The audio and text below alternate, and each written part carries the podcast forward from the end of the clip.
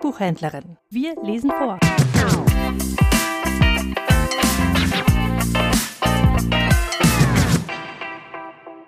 Die drei Glückskinder. Ein Märchen der Gebrüder Grimm.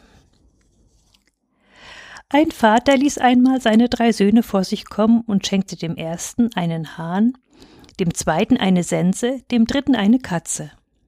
Ich bin schon alt, sagte er, und mein Tod ist nah. Da wollte ich euch vor meinem Ende noch versorgen. Geld habe ich nicht, und was ich euch jetzt gebe, scheint wenig wert.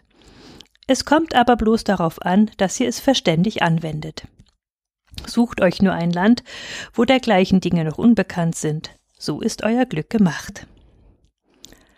Nach dem Tod des Vaters ging der Älteste mit seinem Hahn aus, wo er aber hinkam, war der Hahn schon bekannt. In den Städten sah er ihn schon von weitem auf den Türmen sitzen und sich mit dem Wind umdrehen.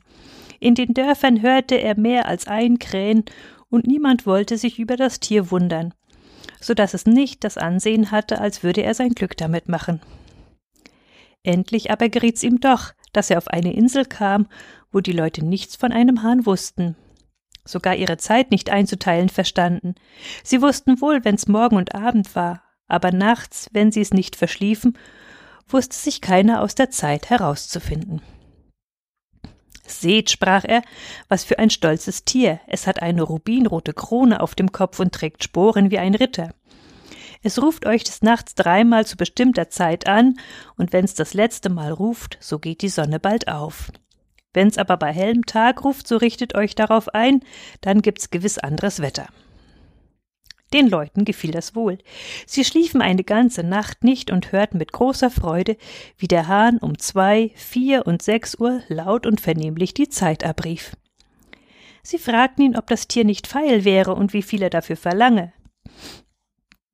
Etwa so viel wie ein Esel Gold trägt, antwortete er. Ein Spottgeld für ein so kostbares Tier, riefen sie insgesamt und gaben ihm gerne, was er gefordert hatte.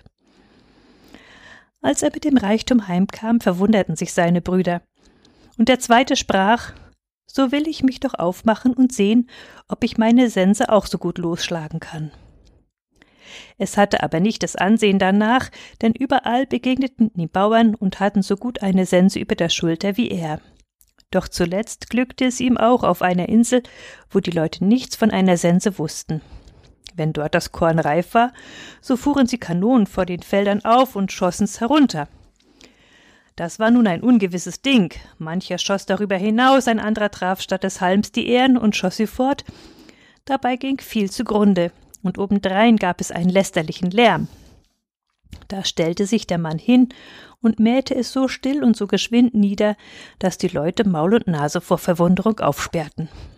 Sie waren willig, ihm dafür zu geben, was er verlangte, und er bekam ein Pferd, dem war Gold aufgeladen, so viel es tragen konnte. Nun wollte der dritte Bruder seine Katze auch an den rechten Mann bringen. Es ging ihm wie den anderen, solange er auf dem festen Lande blieb, bis nichts au da war nichts auszurichten. Es gab allerorten Katzen, und es waren ihrer so viele, dass die neugeborenen Jungen meist im Wasser ersäuft wurden. Endlich ließ er sich auf eine Insel überschiffen, und es traf sich glücklicherweise, dass dort noch niemals eine gesehen war. Und doch die Mäuse so überhand genommen hatten, dass sie auf den Tischen und Bänken tanzten. Der Hausherr mochte daheim sein oder nicht. Die Leute jammerten gewaltig über die Plage. Der König selbst wusste sich in seinem Schloss nicht davor zu retten. In allen Ecken pfiffen Mäuse und zernagten, was sie mit ihren Zähnen nur zu packen konnten. Da fing nun die Katzin ihre, ihre Jagd an und hatte bald ein paar Säle gereinigt, und die Leute baten den König, das Wundertier für sein Reich zu kaufen. Der König gab gerne, was gefordert wurde. Das war ein mit Gold beladener Maulesel, und der dritte Bruder kam mit dem allergrößten Schätzen heim. Die Katze machte sich in dem königlichen Schloss mit den Mäusen eine rechte Lust und biss so viele tot, dass sie nicht mehr zu zählen waren. Endlich ward ihr von der Arbeit heiß und sie bekam Durst. Da blieb sie stehen, drehte den Kopf in die Höhe und schrie Miau, miau. Der König samt allen seinen Leuten, als sie das seltsame Geschrei vernahm, erschraken und liefen ihrer Angst sämtliche zum Schloss hinaus. Unten hielt der König Rat, was zu tun das Beste wäre. Zuletzt ward beschlossen, einen Herold an die Katze abzuschicken und sie aufzufordern, das Schloss zu verlassen oder zu gewärtigen, dass Gewalt gegen sie gebraucht würde. Die Räte sagten, lieber wollen wir uns von den Mäusen plagen lassen, an das Übel sind wir gewöhnt, als unser Leben einem solchen Untier preisgeben. Ein Edelknabe musste hinaufgehen und die Katze fragen, ob sie das Schloss gutwillig räumen wollte. Die Katze aber, deren Durst nur noch größer geworden war, antwortete bloß Miau, miau. Der Edelknabe verstand Durchaus, durchaus nicht und überbrachte dem König die Antwort. Nun, sprachen die Räte, soll sie der Gewalt weichen.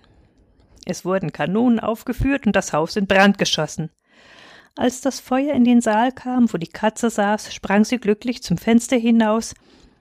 Die Belagerer hörten aber nicht eher auf, als bis sie das ganze Schloss in Grund und Boden geschossen war.